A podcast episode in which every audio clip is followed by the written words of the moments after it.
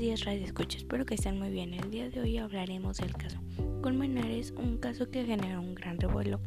El caso de Luis Andrés Colmenares fue un proceso judicial que se, que se llevó a cabo en Colombia por la muerte de Colmenares. El caso ocurrió en Bogotá el 31 de octubre de 2010. Un caso misterioso ya que no se sabe cómo murió. Algunos dicen que fue de suicidio y otros dicen que fue homicidio ya que se encontró en un caño boca abajo con varios golpes en la cara.